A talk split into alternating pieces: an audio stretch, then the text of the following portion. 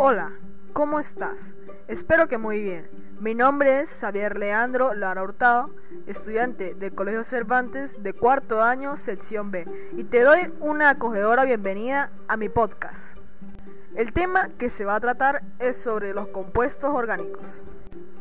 Quisiera empezar este audio informativo que quería decirte que desde que nacemos hasta la actualidad podemos observar que estamos rodeados de compuestos orgánicos y siempre se encuentran presentes. Es un hecho que desde el descubrimiento del mismo sabemos que los científicos han aprendido a sintetizar moléculas orgánicas y han descubierto compuestos orgánicos que no se encuentran en algunos organismos. Y te hacen la pregunta, ¿qué significa el concepto de compuestos orgánicos?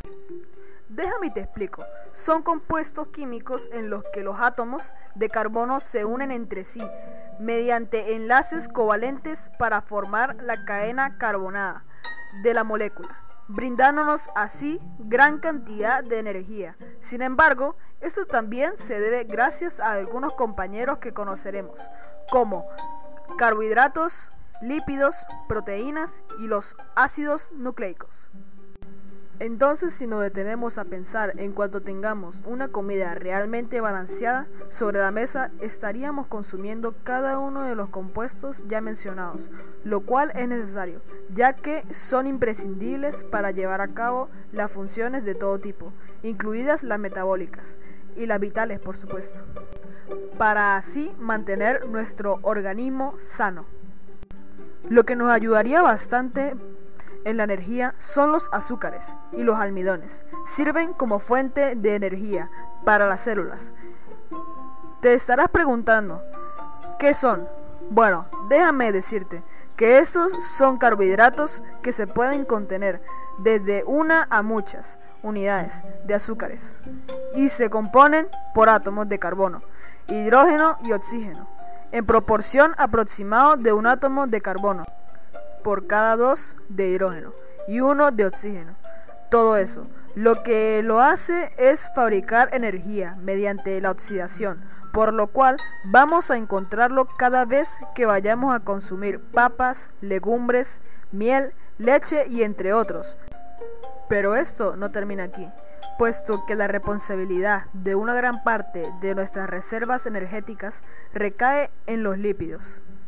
La diferencia de los carbohidratos, que se definen por su estructura, estos están constituidos por moléculas de triglicéridos. pueden tener un origen animal o vegetal, entonces podríamos encontrarlos en los aceites vegetales y grasas derivadas de los compuestos animales, como la manteca y el tocino. Debido a esto, representa el 20% de la alimentación diaria. Por lo tanto, se dividen en dos tipos de triglicéridos, fosfolípidos y el colesterol. Dentro de los otros compuestos orgánicos tenemos las proteínas macromoléculas, compuestas de aminoácidos, las cuales cumplen funciones importantes e imprescindibles en los procesos de crecimiento, reparación y regeneración del organismo. Es por ello que debemos estar atentos de acuerdo a lo que comamos, debido a que podemos encontrarlas en carnes, huevos, leche y derivados. Ahora los ácidos nucleicos son los que más se encargan de transmitir la información hereditaria y determinan qué proteínas producen una célula.